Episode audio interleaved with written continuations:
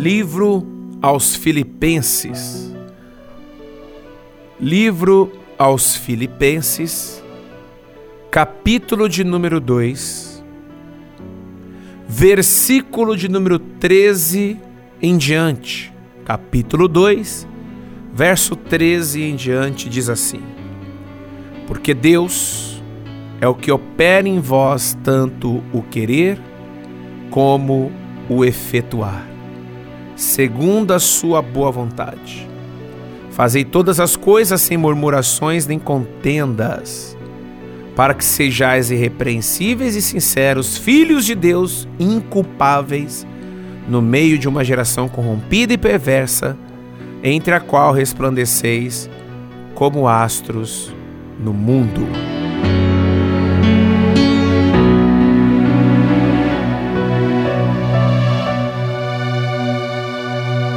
Meu irmão, minha irmã, meu amigo, minha amiga, cada um de nós somos dependentes de Deus. E Deus sempre vai fazer a sua vontade em nossas vidas. O texto nos deixa muito claro porque Deus é o que opera em vós tanto querer como efetuar, segundo a sua boa vontade. A partir do momento que damos lugar a Deus, o que vai prevalecer é a sua vontade.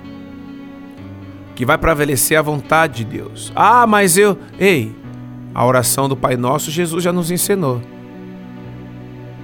Ou será que a oração está escrito: Seja feita a minha vontade? Hã? Não, seja feita a tua vontade. Não é a minha vontade. Então, nós precisamos entender que eu estou debaixo da vontade de Deus, que eu estou debaixo da vontade do Pai, que é Ele que vai agir, que é Ele que vai operar, é Ele que vai derramar da sua graça, da sua virtude e da sua unção sobre as nossas vidas. Fazei todas as coisas sem murmurações, nem contendas sem reclamar, sem brigar. Muitas muita das vezes deixamos de viver promessas, sabe por quê? Porque murmuramos muito, questionamos muito. Para falar a verdade, meu irmão, minha irmã, quantas são as pessoas que arrumam briga por tudo? O Senhor já nos ensinou: sejais irrepreensíveis e sinceros, filhos de Deus inculpáveis uma pessoa que não precisa ninguém ficar repreendendo, uma pessoa que é sincera, que é honesta, uma pessoa que não tem de que outro vir te culpar. Inculpáveis, filhos de Deus inculpáveis, no meio de uma geração corrompida e perversa.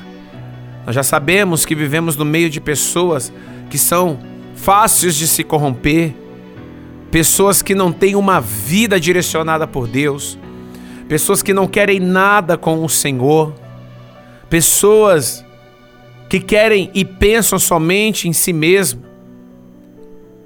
Nós estamos aqui para fazer a diferença.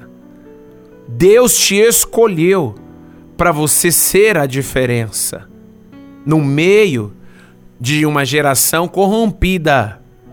Você será aquele que vai resplandecer como astro no mundo.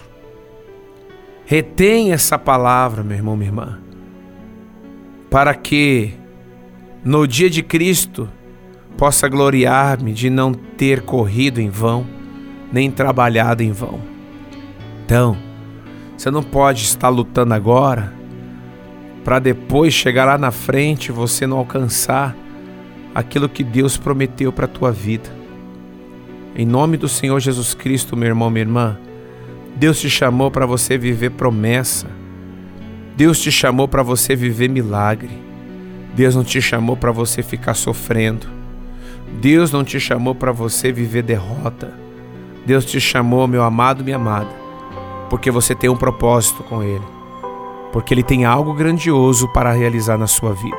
Guarde isso Faça desta forma e você verá a glória de Deus.